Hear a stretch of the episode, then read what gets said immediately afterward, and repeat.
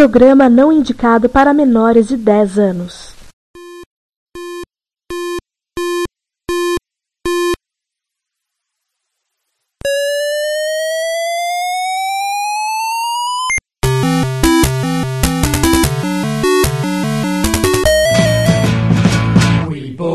To help with your homework.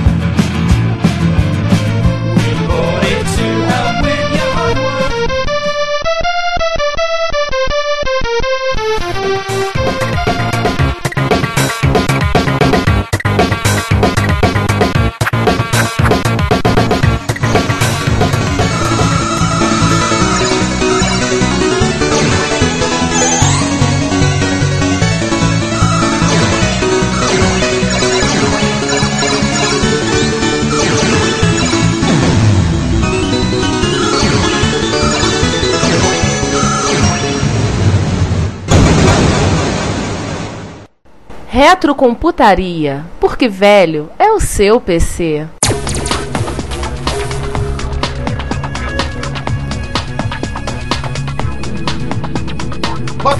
Sobre Prológica, quando, falar, quando a Prológica falou sobre o CP400, sobre o design Inovador, inovador italiano. do italiano no O designer, computador. design inovador italiano. Lindo, lindo ver isso. É, eu lembro, se lembro. Saiu, né? Falou na televisão, inclusive, que é design. Você conhece um, um computador chamado Timex? Sim.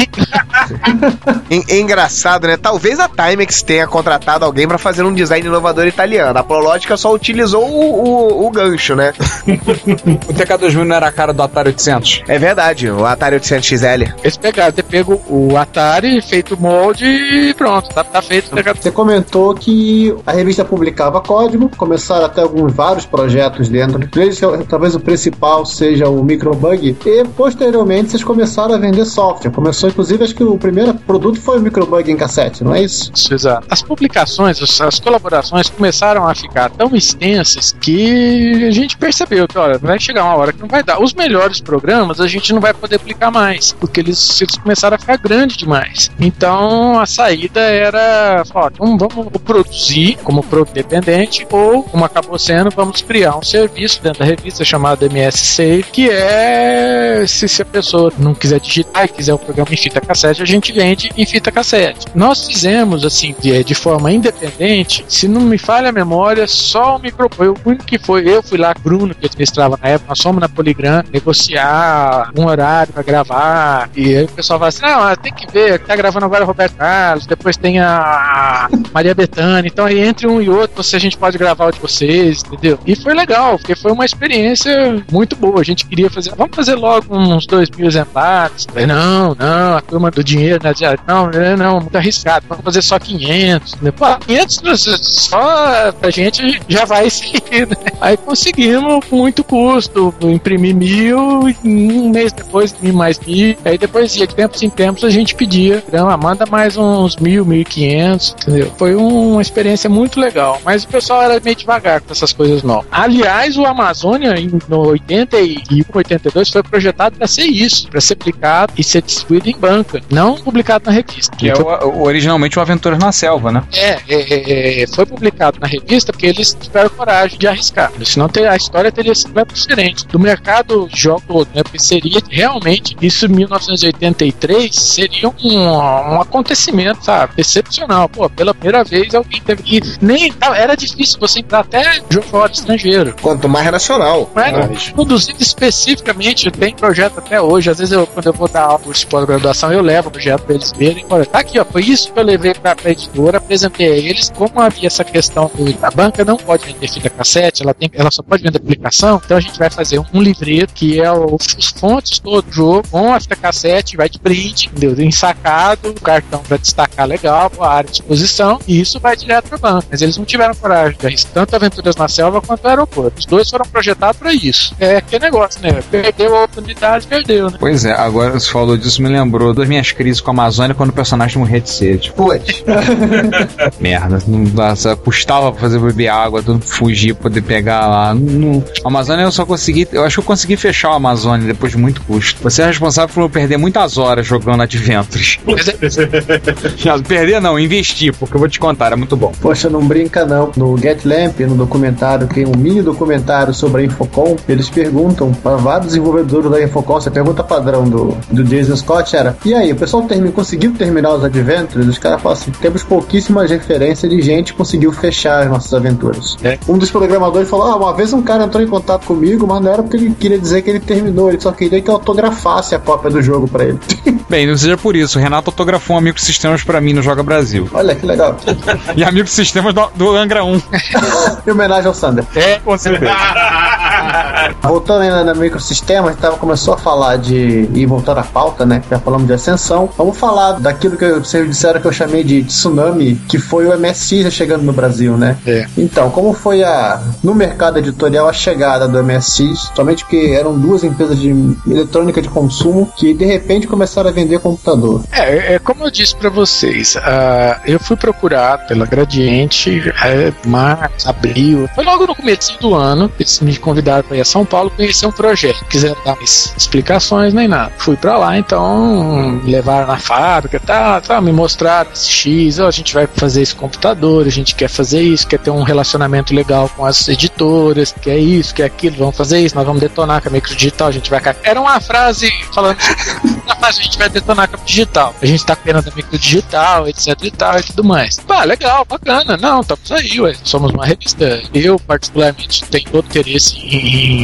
programar para esse computador. Só tem um problema. Eu não tenho MSX, eu preciso de um. Então, ah, não, vai ter um programa para auxiliar os desenvolvedores. Não, não teve nada disso. Não, é, eu sei, sabemos.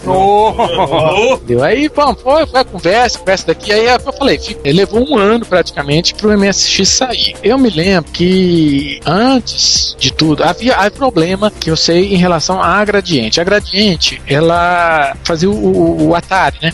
É. Eles eram os únicos fabricantes de Atari no Brasil que eram licenciados para Atari. E os caras, tá, fala, puta, mas foi a pior coisa que a gente fez na vida, porque é um saco isso aí, e todo mundo ganha dinheiro fazendo Atari pirata, menos, pirata, menos a gente. Então eles estavam pé da vida com isso. Quando eu perguntei para eles, vocês têm a licença do MSX de acordo com as normas que um MSX deve ser feito? Ah, não, bem, assim quer dizer. É, não, talvez. Talvez.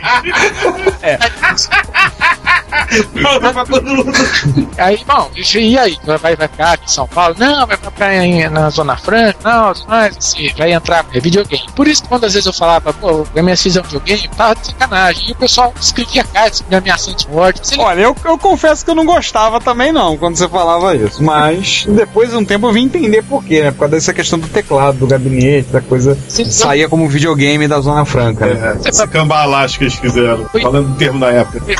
ele colocado videogame, videogame. Tanto que ele chamava GPC1. Pegou porque o PC já estava no mercado há algum tempo e alguém lá na SEI, não sei se era a SEI mais que cuidava disso, mas no governo achou que era um computador, não era um videogame. E aí o trem precisou mudar de nome. Nós tínhamos fechado a Propaganda Amazônia em todas as revistas, entendeu? Eu lançando a Amazônia SX para o TR-80, para o SPEC, todas as revistas, e tava lá no finalzinho, tava escrito compatível com TRS-80, PK-20, 95X e GPC-1. Tiveram desesperado um dia antes da revista rodar na, na gráfica. Pelo amor de Deus, você precisa tirar isso daí. Porque se, se isso aí ficar desse jeito, vai usar, entendeu? É, se eu soubesse que o cara depois que eu ia ser tão escrachado o MSX, eu ia até então mandar esse ser usado. Mas a gente pode aparecer esse GPC1 na, na- na propaganda de vocês, porque senão vai dar. É. E esse troço aí, não, não- eles estão achando que é tá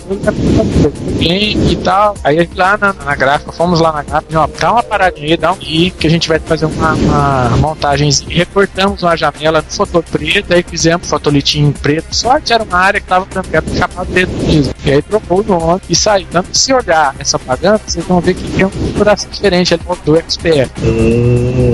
Não, sabe? Acabou com o Tony. Ah, o, o troço pode pegar. E depois disso, eu tive um contato com eles e, e ah, sabe, você vai fazer. Ah, o pessoal tá encrencando reclamando muito e não sei, tá. E ficou meio assim, sabe? Pra mim, não ia ter MSX da, da, da. Eles tinham desistido de fazer. Foi uma, uma surpresa que eu vi saindo no, no, no, pro Natal, das vendas. O da Sharp não, o da Sharp já tava mais ou menos encaminhado, eles conversavam, gente, rápido, mas também não abriam pra boca sobre o que, que eles estavam fazendo, o que, que ia ter, o que, que ia ser, o que, que não ia ser. Foi assim, o, o- isso foi isso do MSX. Aí chega o Natal, estão à venda no mercado. O máximo que eles fizeram foi vender a preço de custo a Sharp. A Gradiente tem expediente por causa disso. A Gradiente se dispôs sequer a vender o computador direto, porque eu, eu, eu, eu dizia o seguinte: olha, vocês estão vendendo ele na fábrica, então por favor, vendam para eu poder pensar desenvolver, para ter algum programa original quando ele chegar nas lojas. Ah, não pode, não pode, não sei o que lá, tá, tá, então faz isso, o que eu tô pensando. E a Sharp não, a Sharp vou tirar, tirou lá da minha produção, eu vou tirar, a gente comprou acho que uns três, três ou quatro Hotbit, e tudo que eu fiz de MSX eu fiz com Hotbit. É interessante que eu conversei anos atrás com o diretor de marketing da Sharp na o seu Milton, e ele falou do, da questão da licença, tinha comentado, né? No momento de, de gargalhada súbita nossa, ele falou: a Gradiente eu não sei, mas nós da Sharp, nós fomos atrás para pegar a licença, para resolver pagar a licença. Só que o caso do Hiro que era o responsável pelo padrão, né? De um seu pai do MSX, ele falou: aquele japonês era tão doido, tão doido, que a gente foi duas vezes em Nova York atrás dele não conseguia parar pra falar com ele. No final a gente desistiu.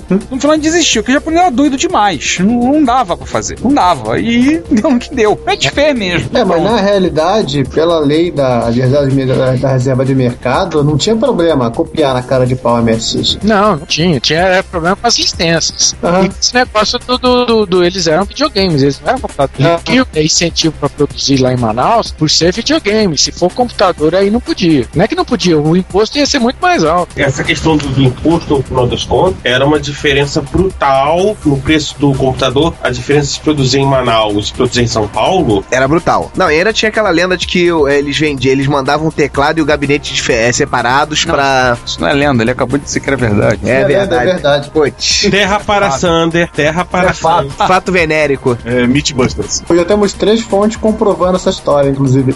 Ou Que seja, ela existe, ela é verdade. É verdade. né? Tipo, com três fontes confirmando, acho que não tem como. A não ser que seja um grande delírio coletivo. Aham. Mas enfim, eu não acredito nisso. Não, também, também não. Ô, Renato, Sim. você passou por duas grandes mudanças no mercado, que uma foi a chegada do MSX e a outra foi lá pelo início dos anos 90, em que entrou o PC e, e praticamente Engoliu o mercado hoje. dizimou o, o que existia, né? Quando começa a entrar no mercado doméstico. A Microsistemas, ela reagiu a isso tentando puxar o lado mais técnico. Lembro que programação, falava de ferramentas de programação. Se eu lembro bem, a mudança na microsistemas foi da número 92 pro 93. O 92 foi o único, o último que saiu o caderno de jogos. Aliás, eu vou te perguntar do caderno de jogos daqui a pouco. E aí no 93 eu lembro que saiu uma capa que já tinha um PC, parecia um XT, e, e dali já eu percebi que a revista até demorou bastante pra sair. Eu era assinante na época, eu tava naquela época ansioso, pô, cadê a revista? Cadê a revista? Pô, não vai sair, não sei. Que aí foi a virada. Como é que foi essa, essa segunda virada? Quer dizer, a Microsistemas vê que o mercado queria PC e, e- e passar a tentar falar com um público que queria um pouco mais que simplesmente rodar programa no PC. Percebe de vários.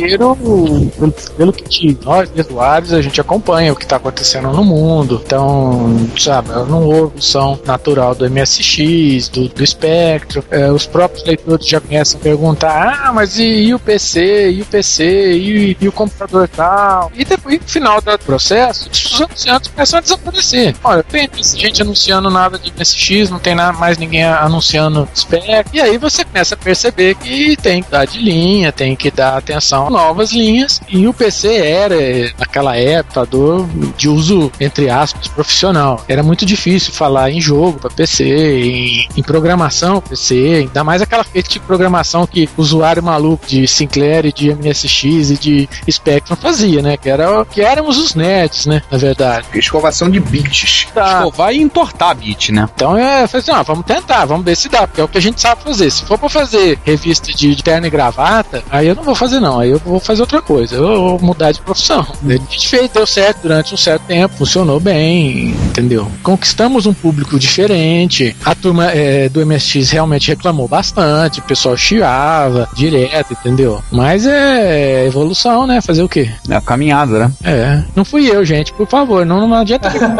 não fui eu que quis assim, o mercado ficou desse jeito. Pô, e nessa época eu fiquei tão triste, tão triste que até me alistei no exército. Viu?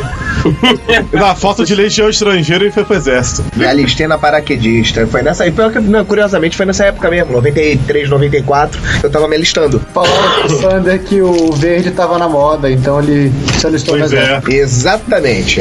Renato, uma coisa que eu percebi, e não sei se é só impressão minha, o Amiga ele nunca participou dessa cultura de programação e listagem. Eu acho que o perfil do Amiga era um pouco diferente, né? Como é que você viu o Amiga em relação aos outros micros na microsistemas? Amiga, embora fosse para para- pra lá de interessante, que chamava muita atenção é, é que o software amiga custava 50 dólares. Isso é preço irrisório perto do que você tinha que pagar pro software tanto pro PC. Eu me lembro, nessa época, o gráfico DSX era de 40 dólares. Vocês têm uma noção de, de, de que uma planilha de SX era mais. De PC, então, nem se fala. E o Amiga veio com aquela coleção gigantesca de programa, custando muito. Infelizmente, ele trazia isso pra banda, né? Aí não é todo mundo que se dispõe a isso, né? A dificuldade de entrada do Amiga aqui no Brasil foi muito grande. Eu mesmo na época tentei conseguir um e era muito difícil. A PCI ainda tentou trazer pra cá, mas. Ah, a PCI hum, fez o Amiga chegou a 600 e o o 1200. Ela vendeu E, o- aqui. e o 4000 também. 4000 ela chegou a trazer? 4000 também. Sim. E o CD32, que é a versão videogame. Eles Sim. pegaram tudo no final da festa. Quando o Amiga começou a ser vendido oficialmente no Brasil, a Commodore faliu. É, ele já, ele já tava em queda em todos os lugares. E tinha a questão de que a PCI tinha uma distribuição péssima. Era complicado você encontrar PCI. Fora do Eixo Rio São Paulo. Mas vocês Ó. devem dar pra falar sobre isso. Quem, quem pode falar sobre a PCI e o Amiga Brasil é o Divino. de- Falando do Divino que tocou no Holy Pig, né? É, Holy Pig. É o Holy Pig, né? Divino Leitão. O Divino, ele, ele te sucedeu na administração do, do CPD, não foi? Por um tempo, sim, porque logo depois ele foi embora também do, do Rio de Janeiro, ele voltou pra Ribeirão. O Divino é de Ribeirão, ele mora perto. Hum. Ele também frequenta a choperia Pinguim. Ah, diabetes, então não deve estar vendendo não, mas é recrutador. É, conheci ele no primeiro dos jogos que, a gente fez na CBR. O Zé Eduardo levou ele lá e falou, ó, tem um cara aí, conheço um cara que... O cara faz, de uma noite ele faz um tablet.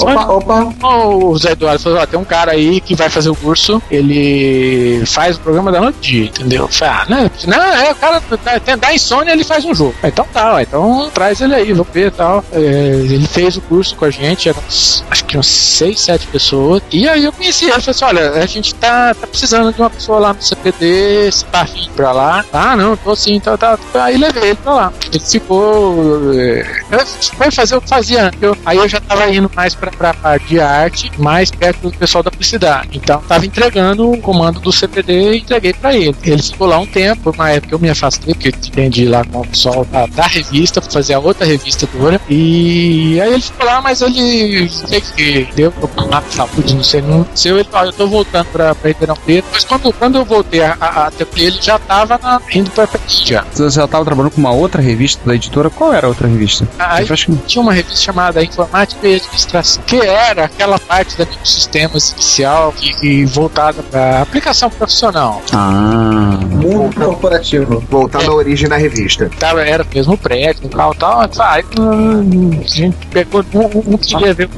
Roda Campos, Então, eu me desentendi com a Alda. E aí, não, eu vou, eu vou lá pra outra revista, não, não quero mais participar da microsistema, não. E fiquei, fiquei afastado da Firmas Cosmo. Depois ela saiu, se se entendeu com o irmão dela lá. E aí eu voltei. Esse dia eu falei, não, volta porque tá difícil continuar sem aquela linha. E era chato fazer informática. Então eu falei, ah, eu volto, aí lógico. Eu imagino, informática de administração. Era chato, o assunto já é chato. O assunto já é chato. Você é obrigado a falar sobre o assunto, fica mais chato ainda. É, Você falou de situação de desentendimentos. Aí vamos tocar num assunto mais espinhoso. Aquela famosa coluna, aquela famosa editorial da Alda que estava saindo da Microsistemas. Há quem diga, até nas referências na Wikipédia, que vocês não estavam se bicando na época. Vocês já estavam é, delicadamente, gentilmente, quase saindo no tapa. é, praticamente. Assim, por quê? Questões de posicionamento, linha editorial, ela era chata, feia e boba, coisa assim. Eu acho o seguinte, todo- relacionamento profissional chega num certo ponto, ele, ele dá uma desgastada. A microsistemas foi o que foi ao longo dos anos, porque num determinado momento nós dois sentamos um na frente do outro e dissemos, a microsistemas a partir daqui vai ser assim, assim, assim assado. A, a microsistema não é um, e não é uma obra só dela. Nós dois que sentamos e vai, a microsistema vai ser isso. E ponto. deu. E nós vamos comprar essa briga e nós vamos ter que, sabe, de um jeito ou de outro, botar isso, transformar isso em realidade. E transformamos. Tanto o sucesso da, da revista ficou, foi até muito mais do que a gente imaginou que ele iria. Mas é, chegou uma hora que, sabe, a gente tinha posições um pouco diferentes. é, eu me aproximei, como eu deixei a parte do CPD, é, ela ficou um pouco sem a, a- minha, minha ajuda nessa área. E eu me aproximei muito do pessoal de cidade, de, de, de- da administração. A gente tinha reuniões praticamente diárias. Vocês sabem que em toda aplicação, o relacionamento entre é, o pessoal de redação e o pessoal de publicidade é muito complicado, entendeu? Porque tudo que o pessoal de publicidade quer que a revista faça, o pessoal de redação não quer fazer. Isso é, é, é padrão em todo tipo de publicação, entendeu? Então é aquele negócio, o jornalista não quer fazer o que o vendedor de, de, de, de anúncio quer que ele faça, porque o vendedor de anúncio, ele na verdade é um cara que está mais do lado do fabricante, do, do anunciante, do que da revista. Então se o anunciante fala assim, ah, eu quero aparecer na capa, eu quero uma matéria que fala da minha piscina nova, eu quero ver isso, aquilo, aquilo outro, o cara vai, não, claro, a gente vai fazer isso, entendeu? Vai fazer umas quatro páginas coloridas, a gente faz isso sim. E aí chega na redação e fala, pô, mas isso aqui não é revista de piscina, isso aqui não é revista de piscina na capa. Mas a gente vai conseguir um grande contrato e vamos fazer, vamos colocar. Aí, aí não se entende, entendeu? Eu conheço bem isso porque eu sou empresário e eu tenho gerente comercial na minha empresa. Não, não, é, piscina eu também tenho, mas não é o caso. Eu tenho é, pessoal comercial dentro da minha empresa. Eu sou o sócio técnico e eu tenho sócio comercial. E de vez em quando a gente tem que sair no tapa porque ele quer vender o Taj Mahal, quando muito mal ele tem uma barraquinha aqui dentro da favela do Vidigal. Entendeu? Isso aí isso é padrão. É um relacionamento muito difícil. Então, como eu tava me aproximando muito do pessoal, mas eu tava me aproximando, me aproximei mais deles por uma razão simples. É, não é porque eu queria ter mais contato com os anunciantes, nada, não. É eu que fazia o espelho da revista, era eu que gravava a revista. Então eu, eu discutia com eles: olha, vou colocar o seu anunciante mesmo da revista, tudo bem com você? Você acha que é legal? O cara tá pagando certinho, tá tudo legal? Não, não tá pagando. Então eu vou colocar ele no fim da revista. Então tinha essas coisas. Ó, eu preciso saber quem vai anunciar aquele mês, pra eu já ir reservando espaço e tal. Então, naturalmente, vai uma conversa melhor, um momento melhor. E aí começa a aparecer aquele negócio, né? De, ah, mas você tá dando mais atenção pro outro e tal. E, ah, mas aí você entra em paranoia. É, vocês estão querendo derrubar. Nada disso, pô. Mas isso acontece aí. Basta pagar em dia, que a gente, em dia que a gente não te derruba. É simples assim. E aí a gente começa a discutir, aí vai um.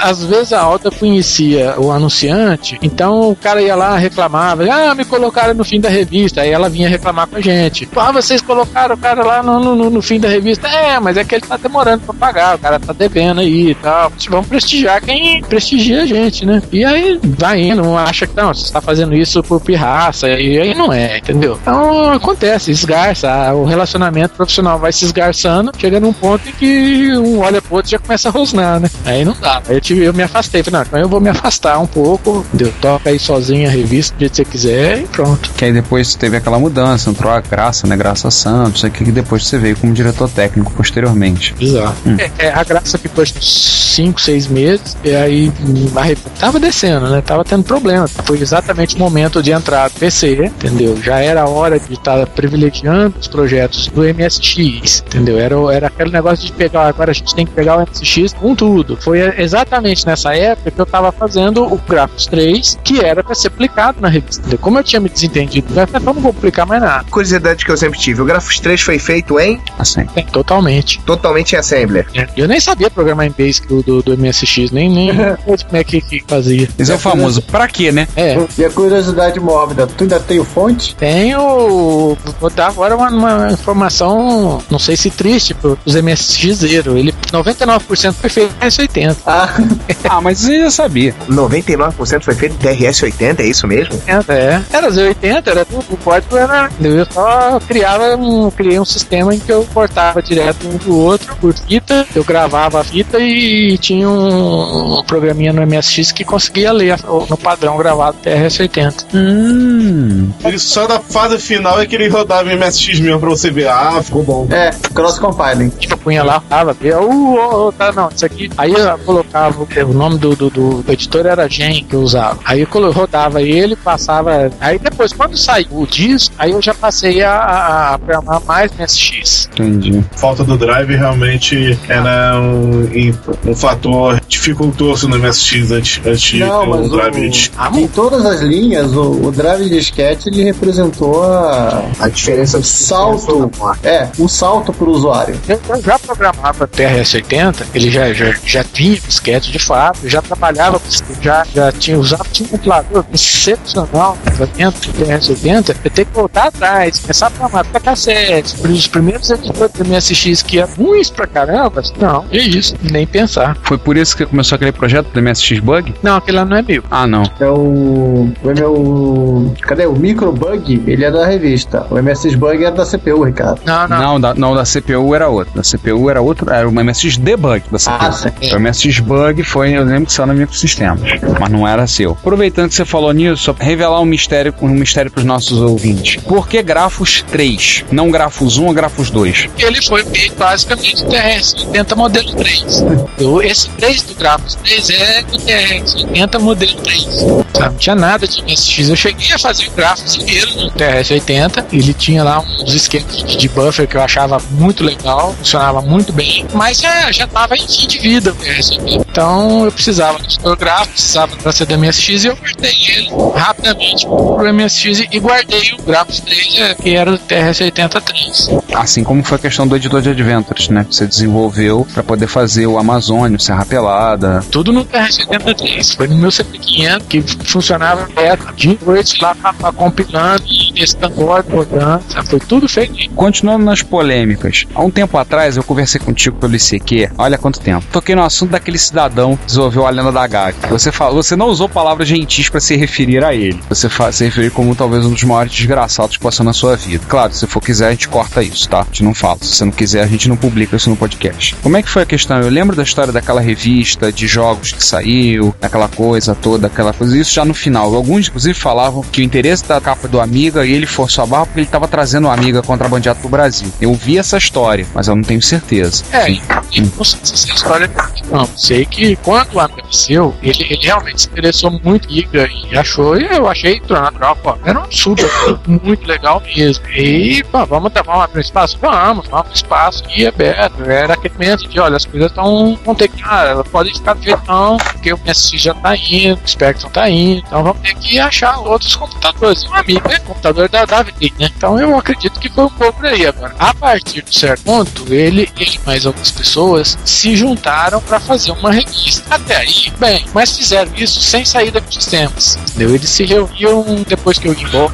usaram sistemas para fazer. E isso ficou uma coisa puxada. Isso é uma coisa pegou, pegou, né? É, eu lembro que você me falou que eles usaram inclusive material da própria editora. Sim, usaram. Eu, eu acho assim, eu, eu nunca tive problema com corrente, entendeu? Mas desde que haja um mínimo de, de respeito, de ética, que não aconteceu. Você fazer uma, uma revista de dentro da, da sua revista com os funcionários e, e com recursos da, da, da revista, aí também já é demais. Tanto que aquela revista só saiu uma edição, né? Não saiu Eu. É, eu lembro que saiu uma edição só, inclusive o Divino Leitão tava com ele, tinha uma matéria assinada pelo Divino. O Augusto falou, né? Faltou um pouco de ética, né? Aliás, faltou de- em, mu- em muitos exemplos e muitas histórias, a gente lembra de casos de pessoas que a ética faltou, assim, passou longe a ética, né? A ética passou longe, longe, longe. Ainda perdeu o ônibus. Na, na vida normal, profissional da gente, às vezes você se desempensou e até comete alguma injustiça. Ah, esse caso específico, não. Esse caso foi, foi premeditado, até porque ele declarou na minha frente que estava saindo da revista pra fazer outras coisas, que não precisa mais se meter com conflitão de revista, de nada, entendeu? Ah, é uma pena, eu não queria que ele saísse, estava naquele auge de, de, de coisa, mas também não tava, ninguém tava querendo tirar a faca nas costas do outro.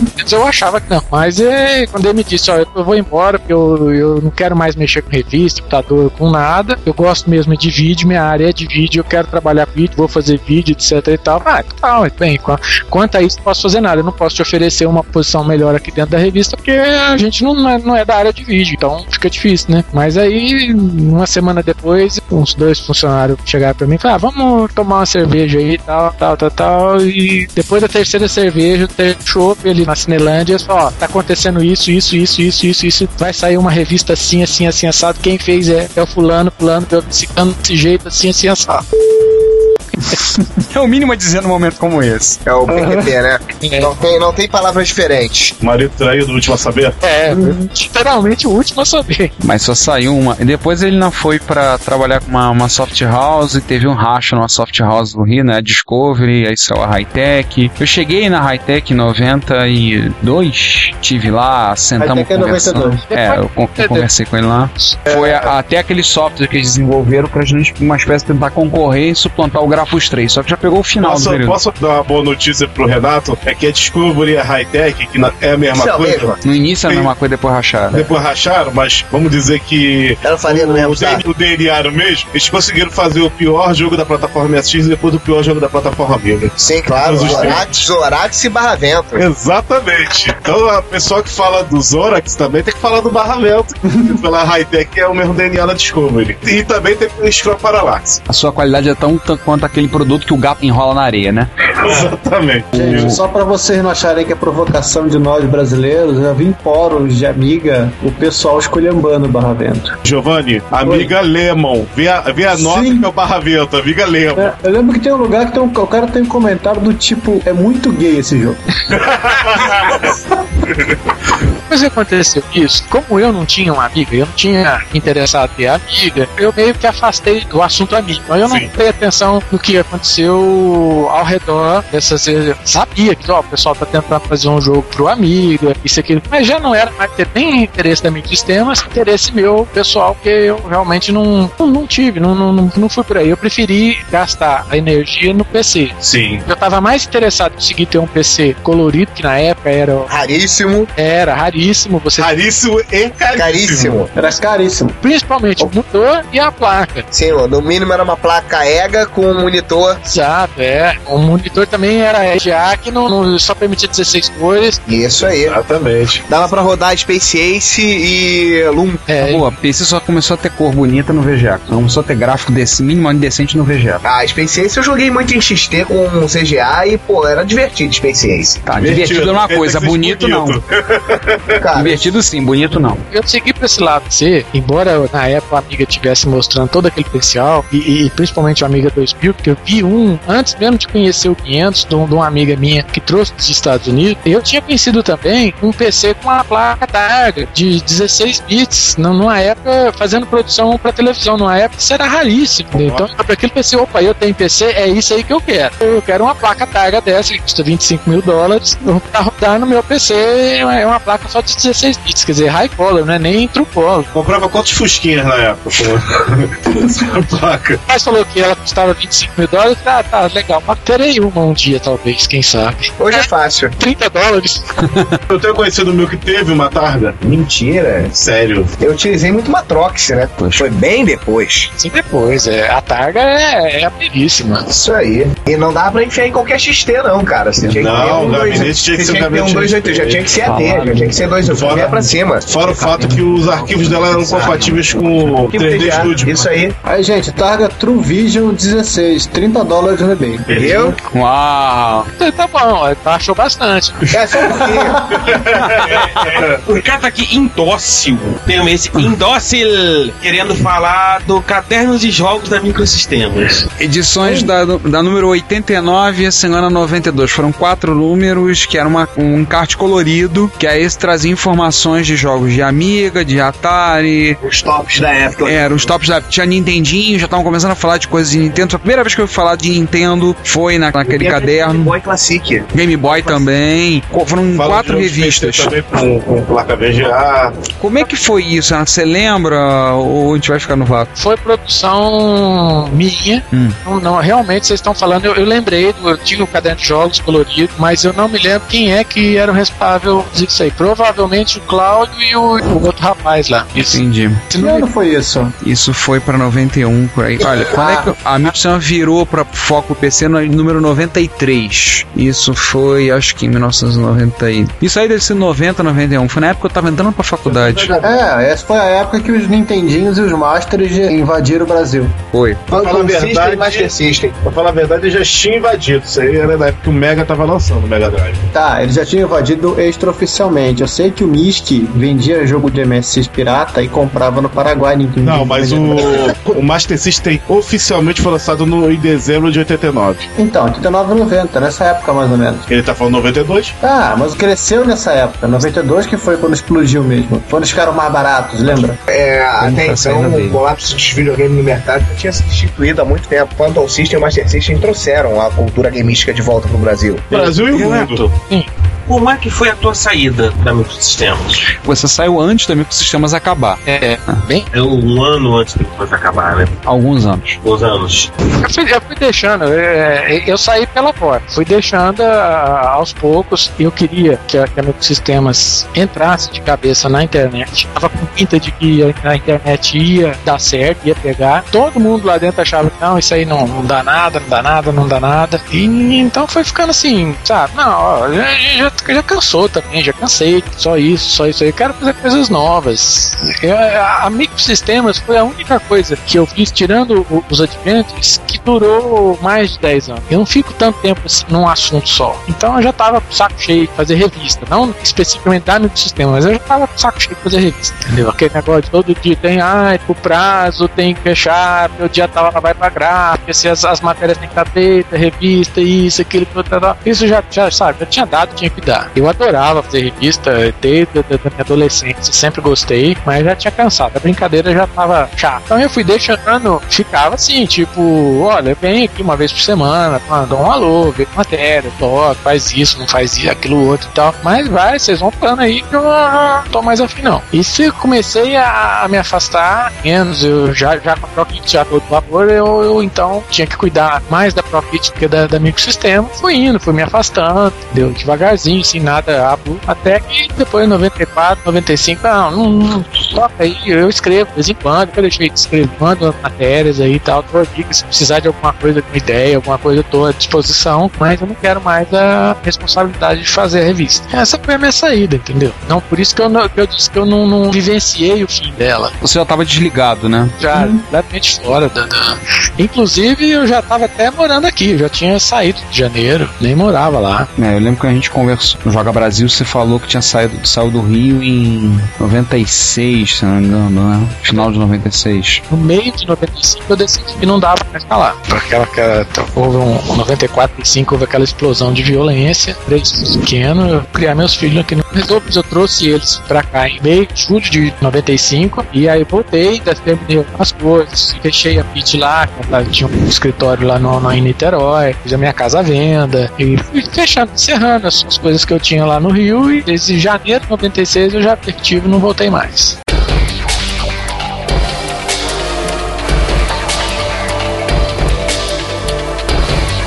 Esse é o momento que a gente faz o gancho, inclusive, né? Pra falar da Retro Rio. Retro Rio é agosto. Agosto. Confirmando data, provavelmente estaremos confirmando para muito breve, provavelmente para o dia 11 de agosto, mas estaremos confirmando até o final desse episódio. Então, até o final do episódio 23 teremos a data certa. Será no Sesc do Engenho de Dentro, na Avenida Mário Cavalcante, número 1661, em frente à estação de trem do Engenho de Dentro, muito próximo ao Estádio Olímpico João Avelange, popular Engenhão. Então, será um sábado no horário que o Sesc vai estar aberto, a partir das 10 horas da manhã até às 6 horas da tarde. Entrada franca. Se você gosta de retrocomputação, se você tem um micro que não é não necessariamente um no métier, se você tem um micro como um Amiga, um VIC-20, um Spectrum, um ZX81 ou alguma outra plataforma, sei lá, um Tatung Einstein, um Dragon 32, assim, você quer expor, entre em contato com a gente pra gente poder deixar um, um local, reservar mesa, fiação, tomada, tudo colocado para você poder chegar lá e ligar, colocar seu micro em funcionamento, para podermos expor, podemos ver lá e podemos bater um papo, conversar. Não deixe de ir. Se você não tem nenhum micro para mostrar,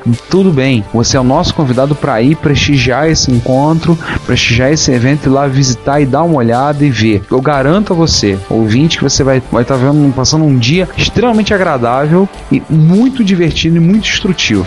Tenho certeza. Bota minha mão no fogo por isso. Vai ser um encontro muito bom. Vocês vão gostar muito. Então, fica aberto o convite a todos. Estejam lá no Retro Rio, venham, visitem, participem. Esse é o primeiro, quem sabe, de muitos eventos que os membros do Retro Computaria estão participando, estão organizando. Enfim, e depois desse choque, que não, né? Do, do laptop, vamos se inverter. Vamos falar de MSX agora, Ricardo? Vamos. Depois a gente deixa os choques pro final. Tem dois choques, pelo menos. Ou três, enfim. Primeiro, o VJ SX 0.99B pré-release. Sim. Pra que que isso serve, César? É, eu ia te perguntar isso mesmo, pra que que isso serve? Pra você brincar de VJ com seu MSX. Ah, fazer efeitos. Ah, legal. Exatamente. Sai muita coisa, mas a gente, na seção de notícias, a gente seleciona só as realmente mais interessantes. O que puxa a máquina. E uma outra, que era a princípio uma contribuição para mini competição de som experimental, música com VDP. Essa eu vi, é muito doida. Né? Os caras tiraram, conseguiram fazer usando a interferência gerada por um sinal de vídeo analógico, os caras conseguiram fazer som. Enfim, música no VDP. Meu Deus, isso é, é muito doido, cara, é muito doido. É, eu, eu tenho, eu tenho que botar isso no meu micro, eu tenho que rodar isso no meu MSX. Será que isso for um monitor? Será que vai, que, vai dar problema no meu. Será que funciona nos meus LCDs? eu vou ter que experimentar esse negócio depois, cara. Isso é muito doido, cara, pra ver.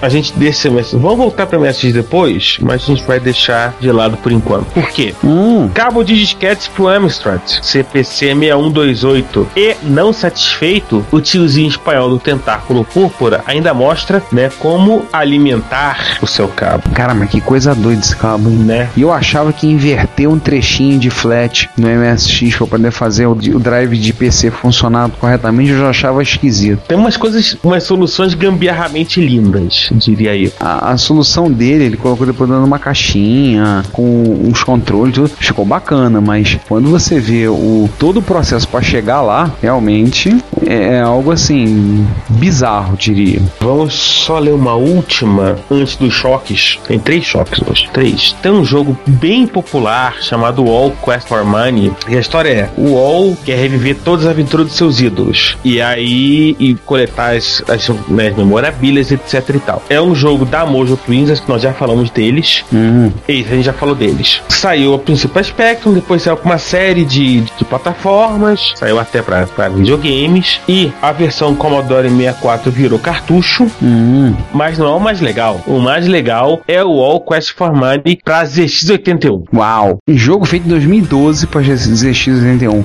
Cara, é, é um choque. Esse já é um choque. E tá pra download, inclusive disponível a capinha do cassete. Nossa, Você pode imprimir a capinha, colocar no seu cassete e jogar, muito legal, cara, muito legal. Muito bom ver essas coisas acontecendo, hein? né? Vamos aos choques agora, né? Vamos- ah, mas esse já não era o primeiro, não? Não, Nossa. primeiro só que vem aí. Vamos começar com um vídeo, mais um vídeo. Hum. Manic Miner em Forte Ai. pra TI 994A. Né, é, já são dois, é, são dois choques numa tacada só, né? Manic Mining forte e para um TI 99 4A. né? O hack, da- o hack do episódio: 16809 num Atari 8 bits. Nossa. 6809, pra quem não tá lembrando, é o processador do TS Color, né? Nossa. Tem um vídeo no site. Ah, isso aí, gente, pra quem não pegou essa notícia, notícia tá vindo da onde? Do Hackaday. Onde mais? Tá vindo do Hackaday e tem inclusive um vídeo. Pô, muito doido, cara. Eu botar um 6809 dentro de um Atari. Esse é um caso literalmente parabéns a todos os envolvidos. E agora, outra do Hackaday de choque, tocando o chiptune num YM2149.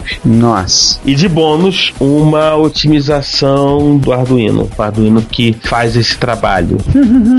Enfim, Para quem não sabe, o YM 2149 é processador de som usado no Amstrad CPC, no Atari ST e em algumas placas de arcade. Pô, legal. e pra terminar, bom, tivemos MSX Rio, né, Ricardo? Pois é, vamos falar rapidamente como foi o MSX Rio. Olha, vamos dizer o seguinte: o primeiro MSX Rio do ano foi no dia 14 de abril. Foi muito bom. O encontro foi muito legal. A gente foi mais uma vez no Sesc, no Gente Dentro. Eu esperava um público até menor do que veio. A gente teve um total de 35 pessoas ao longo do dia, o que para um encontro de retrocomputação, em termos de Brasil, é uma marca muito expressiva, a ponto que a gente deve pedir para os próximos encontros do ano fazendo uma sala maior lá no Sesc. De coisas interessantes que tivemos, o Sander, ele expôs a sua coleção de MSX da Panasonic, que está cada vez maior e está cada vez mais fazendo ele trocar o investimento dele em whisky para investir em MSX. Diz ele que é mais viciante. Tanto ele já falou que vai se desfazer do bar que tem na casa dele, que no canto do bar vai fazer um local ali, um botar uma estante, vai fazer um altar. Essa eu quero ver. Ele disse que vai fazer um altar ali para a exposição dos MSX todos dele. Tivemos a presença do Cláudio Moisés, que ele levou, a gente comentou, falamos dele quando gravamos com o Vitor Truco no episódio 22. Falamos do Cláudio Moisés, vimos as caixas que ele tem produzido, muito bonitas as caixas, vocês vão ver nas fotos que a gente botou no site da MSX Rio. É, o Vitor Truco deu uma passada lá, conversamos também. Tivemos o- uma prévia do projeto do Ângelo e do Luciano, que é uma ideia de desenvolvimento para MSX. Apresentaram uma primeira prévia do projeto deles. Tivemos a- talvez a maior reunião de Turbo Rs de um encontro de MSX. Tinham seis presentes, sendo três GTs. Eu não levei meu Turbo R porque eu sou chato, feio e bobo e fiquei ouvindo alguns reclamando, mas não. Legal não levar Turbo R. Já falei que agora a gente vai fazer um clube mais exclusivo que é o clube dos MSX da Sanyo. Tem seis ou oito Turbo Rs na mão de pessoas presentes, mas Sanyo só tem três. Tem quatro Sanyos. Então fazer um clube do Sanyo, uma coisa mais exclusiva. O que mais tivemos de legal no encontro? Tivemos a presença do Alexandre Souza, Tabajara, que veio, trouxe adaptador de mouse para MSX, mousepad. Tivemos pessoas novas visitando o encontro. Assim, foi, no geral, gente, o encontro foi muito legal. Tivemos o Márcio, Márcio Lima, nosso ouvinte, grava com a gente para variar, querendo fazer todo mundo ficar surdo, botando, ligando, botando o som no máximo, um maior volume. Então, assim, gente, foi muito legal a MSX Rio. Esperamos que vocês visitem a MSX Rio de junho, que pretendo vai ser de dois dias. Deverá ser no feriado de Corpus Christi. Não só a Retro Rio, como a gente tem falado, mas as MSX Rio de junho e de outubro. Contamos com a presença de vocês. Muito obrigado a todos que estiveram lá, todos que compraram itens do grupo MSX Rio, camisa, cordão de crachá, cordão de pendrive. Vamos ter itens novos à venda agora para junho. Não deixem de ir, gente. Foi muito legal. Vejam as fotos que a gente botou lá no site da MSX Rio. Tá tudo muito bom, tá tudo muito bem, mas tem um furão especial, né? Pois é, temos um furão. O Slotman, senhor José Lúcio Matos da Gama, anunciou no seu site que ele iria lançar na MSX Rio um novo jogo e apresentar um jogo novo dele que era o Puznik. Viam, é um puzzle. Ele colocou um vídeo no, no YouTube, colocou a nota, anunciou no- lá no site, mas ele não foi ao encontro. Ou seja, ele é um prego. Um furão. É um furão. É um furão. Só que a gente falou de furão, falamos de choque. A sessão de notícias fica por aqui. E a gente volta na próxima parte deste episódio que. Ricardo, como é que a gente terminou esse episódio, né? A gente terminou em êxtase, né? Eu falo por mim, eu gravei com um cara que era um. Durante um tempo foi quase um. Foi uma referência, foi um herói que eu tive. Um herói na, na microinformática brasileira dos anos 80. A gente teve a oportunidade de conversar com ele. E faz extremamente acessível, extremamente simpático, como vocês estão notando. Contou e falou de tudo que a gente perguntou. A gente não falou tudo, pelo contrário. Pretendemos voltar a falar desse assunto com o Renato novamente, falar sobre microsistemas mais à frente. Voltaremos a gravar com ele no futuro sobre Adventures. Ele já confirmou com a gente que participa, já prometeu a sua participação, uma conversa conosco. Então, pra gente foi assim, um, lavamos a alma. Eu confesso, desde que a gente começou a gravar, montar o Reto Computaria, há pouco mais de dois anos, vocês ouvirem lá no início, vocês vão ouvir vezes que eu falei, Renato e Giovanni, se você estiver ouvindo isso, saiba, nós gostaríamos de gravar uma conversa contigo. E nós conseguimos. Como diria o seu Obama, né? Yes, we can. É uma coisa assim tão, tão sensacional. Da... Em certos momentos foi uma coisa assim, meio César de 25 anos atrás, 30 anos atrás. Queria conversar com o Renato e Giovanni não conseguia. Foi. Né, enfim. A gente teve que segurar pra não ser fanboy, né? Oh, nem fala. Enfim, a gente volta no próximo episódio, né? Não, oh, meu Deus do céu. Ó, já tô até perdendo. A gente volta na próxima parte com mais De Giovanni e mais leitura de e-mails, comentários e coisinhas fofinhas do gênero. Acho que já fomos, né, Ricardo? É isso aí, pessoal. Fui. Fui. Se você quer comunicar-se conosco, elogiando, apresentando sugestões, ajudando nas erratas, fazendo críticas construtivas ou mesmo dando um depoimento, não hesite, faça. Você pode enviar um e-mail para retrocomputaria.gmail.com, uma mensagem pelo Twitter para o nosso usuário, Retrocomputaria, ou comentar nos posts desse episódio, que estão em retrocomputaria.blogspot.com ou em www.dimensãonerd.com. Se você quiser, pode também enviar um comentário de voz que iremos publicar no nosso podcast. Lembre-se, o seu comentário é o nosso salário. Obrigado e até o próximo podcast. Você ouve esse programa na Combo Podcast.